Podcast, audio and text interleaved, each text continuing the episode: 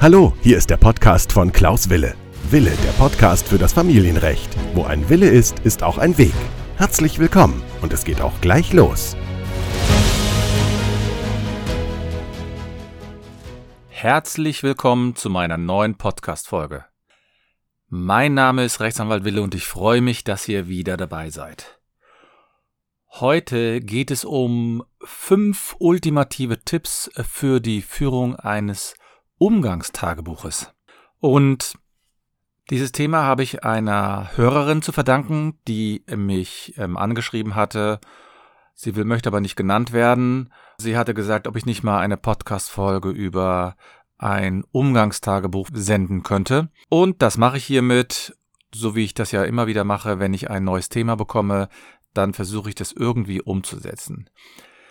Ja, für wen ist diese Podcast-Folge also gedacht? Das ist natürlich für diejenigen gedacht, die zurzeit getrennt leben und Schwierigkeiten haben im Rahmen des Umgangsrechts. Es ist also für diejenigen interessant, die zum Beispiel dokumentiert haben wollen, was während der Übergaben oder was während des Umgangs überhaupt Besonderes äh, geschieht. Und es ist für diejenigen interessant, die vielleicht einfach nur eine vereinfachte Informationsaustausch suchen, die also dem anderen Elternteil über ein bestimmtes Medium Informationen weitergeben wollen, warum auch immer. Dazu erkläre ich heute die fünf ultimativen Tipps für dieses Umgangstagebuch. Das heißt, am Ende wisst ihr ungefähr, was ein Umgangstagebuch ist, welche Arten es gibt und vor allen Dingen, was darin enthalten sein kann. Ja, nach der Trennung ist es ja so, da gibt es ja häufig Schwierigkeiten der Eltern untereinander, sie streiten sich um das Umgangsrecht. Wenn du also getrennt bist und wenn während der Beziehung ein Kind entstanden ist und jetzt ist es so, jetzt habt ihr Angst, dass ihr nicht mehr miteinander kommunizieren könnt, dass der Kontakt zum Kind abbricht oder dass es vielleicht sogar schon Andeutungen vom Partner oder der Ex-Partnerin gibt, dass es kompliziert werden könnte, dann bist du heute genau richtig. Denn es ist eigentlich gar nicht so schwierig, das Problem zu lösen oder diese Herausforderung zu lösen.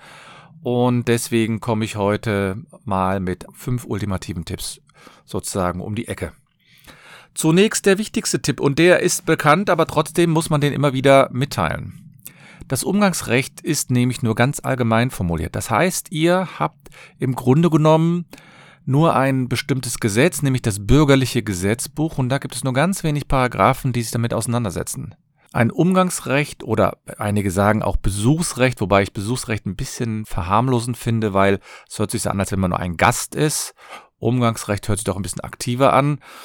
Also ein Umgangsrecht ist im Paragraph 1684 BGB äh, normiert. Es gibt noch eine Regelung in 1685 und hiernach sind die Eltern eines Kindes zum Umgang mit dem Kind berechtigt oder verpflichtet. Und zwar unabhängig davon, ob sie das Sorgerecht haben und ob sie miteinander verheiratet sind. Das heißt, alle Elternteile müssen dafür sorgen, dass das Kind Kontakt hat, dass das Kind regelmäßig den anderen sieht und dass das auch, ich sage mal, in einer Atmosphäre stattfindet, die für das Kind nicht kindeswohlschädigend ist. Das heißt, auf der einen Seite haben wir ein Recht des Kindes, aber auch eine Pflicht des Elternteils, Umgang wahrzunehmen. Und dann wirken sich ja häufig Streitigkeiten um das Umgangsrecht und insbesondere die Detailfragen, die wirken sich dann negativ auf das Kind aus.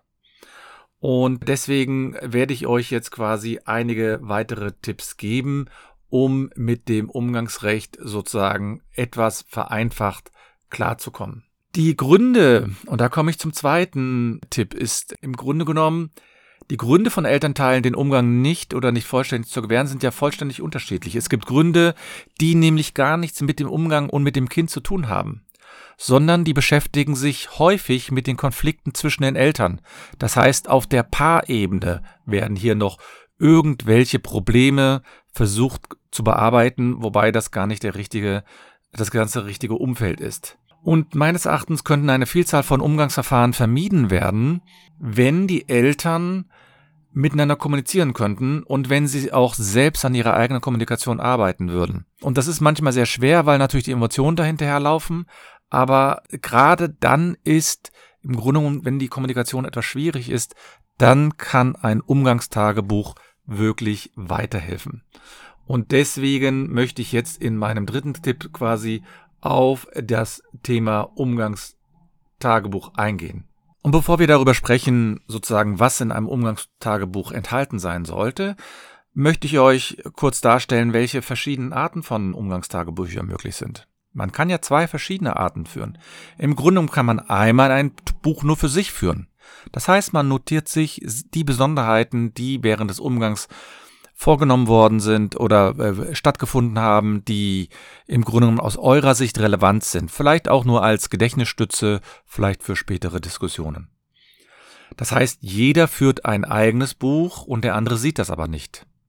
Wenn man aber gerne die Kommunikation verändern möchte, wenn man gerne die Kommunikation vereinfachen möchte, dann kann man ja ein Buch sozusagen gemeinsam führen. Das heißt, das Buch wird von beiden Elternteilen geführt und wird dem Kind quasi immer mitgegeben. Ja, das heißt, das Buch wandert mit. Wenn das Kind also zum Vater geht, dann hat der Vater das Buch und wenn das Kind wieder zurück zur Mutter geht, dann hat das hat die Mutter das Buch und dort kann man dann die Besonderheiten formulieren. Und aus meiner Sicht empfiehlt sich ein Umgangstagebuch, ob es nun für sich selbst ist oder für beide Elternteile, immer dann, wenn aus der eigenen Sicht Probleme, Herausforderungen und Bemerkenswertes vorkommt, die vor, während oder nach dem Umgang mit dem Kind irgendwie stattfinden. Wenn es dort also Probleme gibt, wenn es irgendetwas gibt, was ihr für relevant haltet. Manchmal muss man sich vielleicht auch nur die Sachen notieren und später stellt sich heraus, das war gar nicht so relevant. Aber genau dort ist es eben wichtig zu klären, für wie man das Umgangstagebuch führt gemeinsam oder getrennt, beides ist möglich. Das ist im Grunde genommen eine Geschmackssache. Nur wenn man die Kommunikation mit dem anderen Elternteil noch mit einbeziehen möchte, dann empfiehlt sich natürlich ein gemeinsames Umgangstagebuch. Und in diesem Zusammenhang solltet ihr natürlich auch, und das ist der vierte Tipp, genau überlegen, welche Notizen man aufnehmen sollte. Also ihr müsst euch darüber im Klaren sein, wie detailliert zum Buch geführt werden soll. Das heißt, es ist ratsam, sich klare Gedanken zu machen, denn man muss sich natürlich überlegen, was soll dort aufgenommen werden? Was ist überhaupt aus eurer Sicht relevant? Sind nur die Daten relevant? Ja, ist sowas, was könnte relevant sein? Ne? Sowas wie fehlende Bekleidung, Spielsachen oder Unterlagen, die nicht da sind. Gab es ein besonderes Verhalten des Kindes? Oder gab es Verspätungen? Ja, das sind so Sachen, die vielleicht für euch relevant sein könnten und die ihr dann aufgeführt haben sollt. Und dann sollte man sich dieses Umgangstagebuch auch so strukturieren, dass ein solches Umgangstagebuch dann geführt wird. Und dazu möchte ich eben sagen, es ist natürlich relevant für einen selbst. Da kann man das ja quasi auch in einem schriftlichen Text verwenden. Es kann aber manchmal auch sein, dass ein Umgangstagebuch gar nicht so sinnvoll so lange geführt wird, so viel, denn ihr müsst euch ja immer überlegen, wenn das Umgangstagebuch geführt wird, dann sind das ja häufig vielleicht schnelle Notizen, die man sich machen möchte. Deswegen bietet sich natürlich in einigen Bereichen vielleicht auch sowas nur an, wo man nur Ja oder Nein beantwortet. Also wenn man zum Beispiel schreibt, ja, ein Umgangstagebuch wird geführt, um die Einhaltung der Zeiten einzuhalten, dann kann man ja zum Beispiel ein Feld einführen, ist das Kind pünktlich abgeholt worden, ja oder nein? Gab es Verspätungen? Wenn es Verspätungen gab, wie viele Minuten? Das kann man ja in zwei Stichworten festhalten. Das sollte man also nicht zwingend einen Fließtext machen.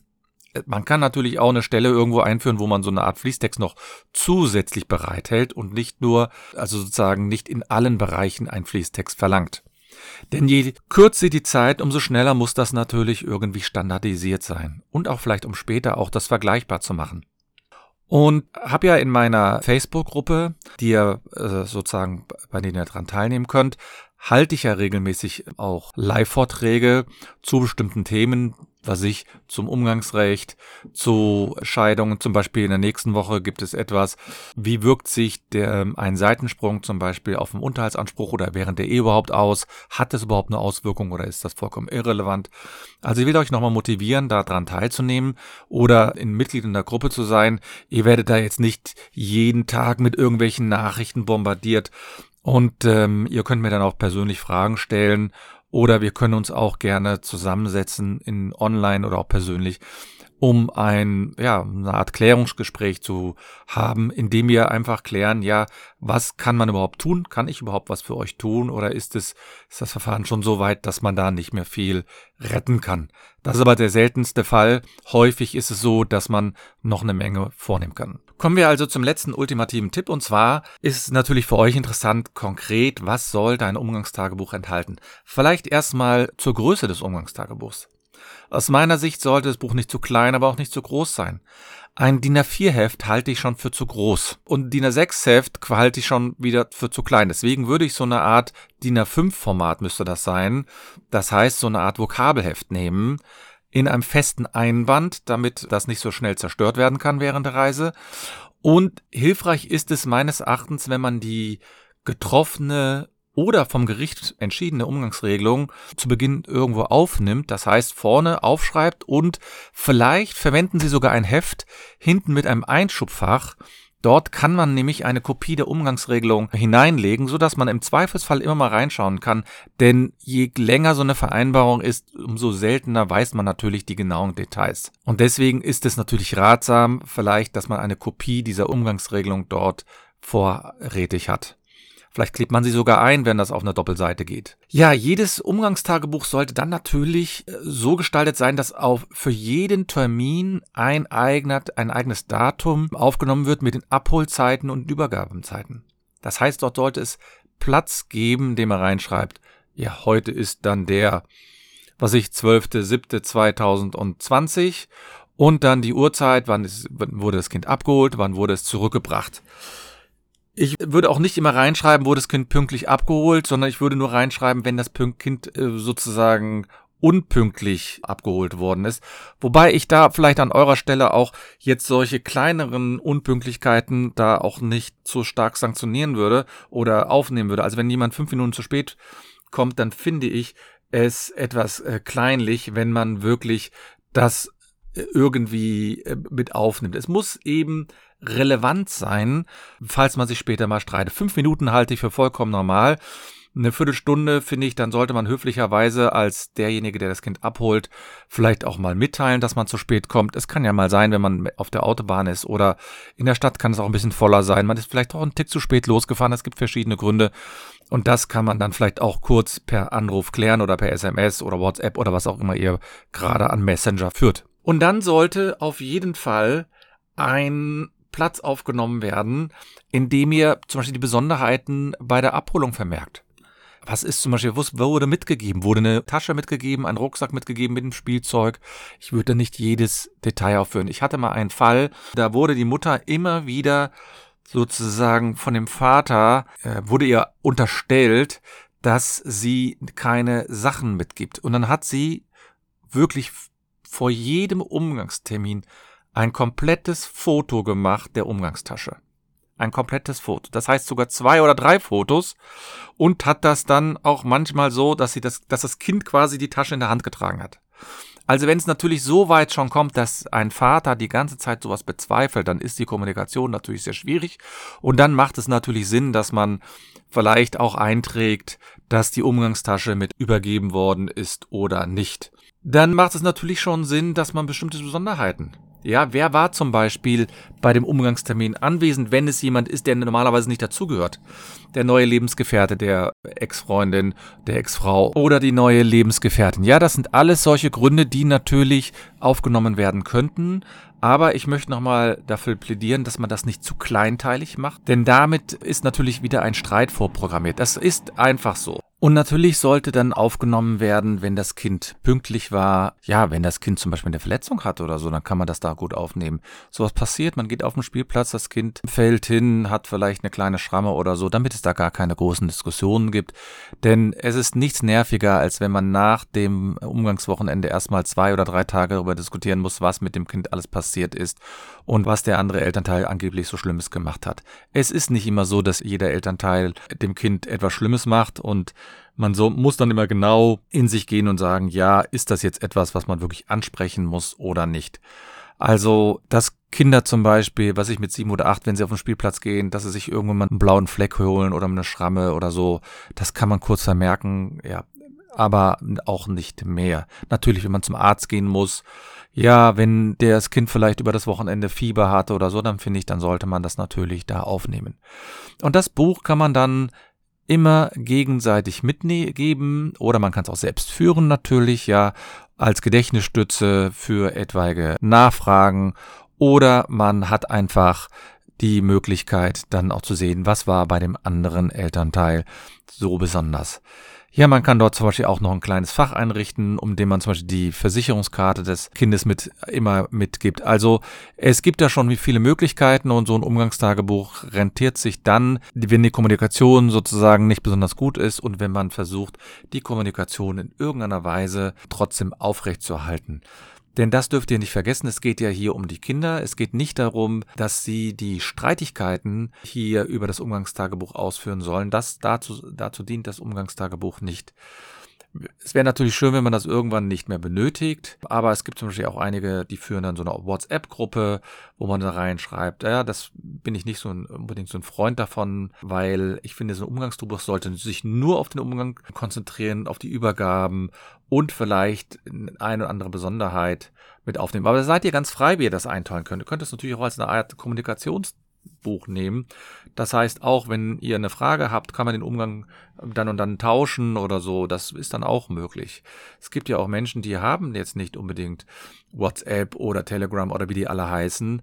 Und deswegen muss man meines Erachtens auch solche Situationen dann in einem Buch mit aufnehmen können. Bei WhatsApp oder so, da bin ich immer ein bisschen unsicher, ob das wegen des Datenschutzes dann so die ideale Lösung ist, aber das ist natürlich für jeden die eigene Entscheidung. Ja, das ist die sozusagen die fünf ultimativen Tipps. Und falls ihr da Fragen habt, falls ihr da mehr wissen wollt, dann kommt entweder meine Facebook-Gruppe oder ihr könnt mich gerne anschreiben hier in den Kommentaren oder ihr könnt mir auch eine E-Mail schicken unter anwalt.anwalt-wille.de. Ich wiederhole das nochmal, anwalt.anwalt-wille.de. Ja, das ist die 59. Folge gewesen. Ich danke euch für eure Aufmerksamkeit und nicht vergessen, wo ein Wille ist, ist auch ein Weg.